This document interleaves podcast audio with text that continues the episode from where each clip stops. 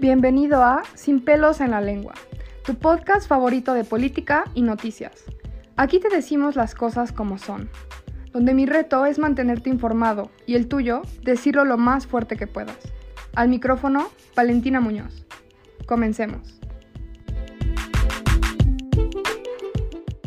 comprometerme a que va a haber justicia. Bienvenidos a su podcast favorito. En este episodio tocaré un tema de vital importancia, el voto y su alcance. Comencemos. Pronto habrá elecciones en nuestro país.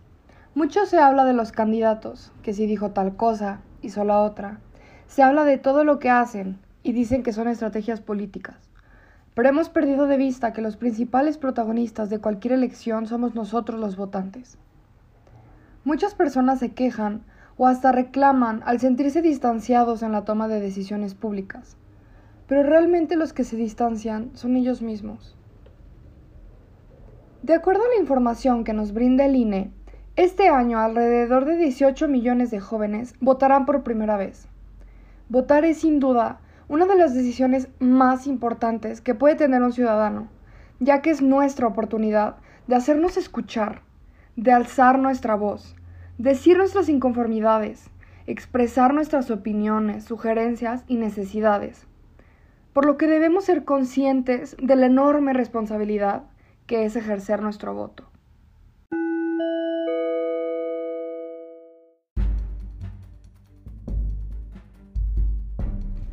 Desde otra perspectiva, tristemente, México vive en una situación de pobreza muy alarmante.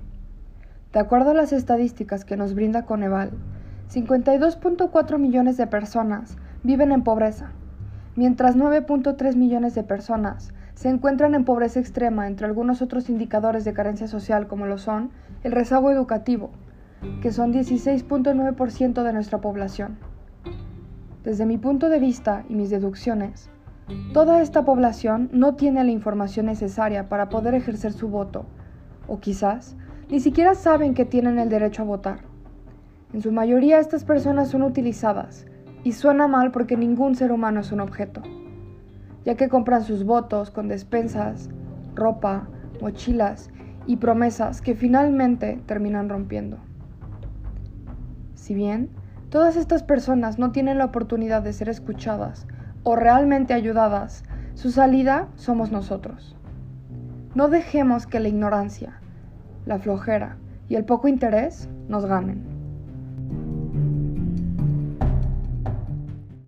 Para concluir, sinceramente me preocupa bastante el escuchar e incluso ver que amigos o chicos de mi edad tengan tan poco interés en cuáles son las propuestas de los candidatos, que ni siquiera sepan cuáles son los candidatos.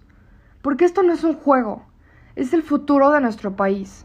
Y no se me hace justo que se justifiquen diciendo, pues para qué si de todos modos siempre ponen a los que quieren. O, ay, pues da igual, de todos modos todos son corruptos.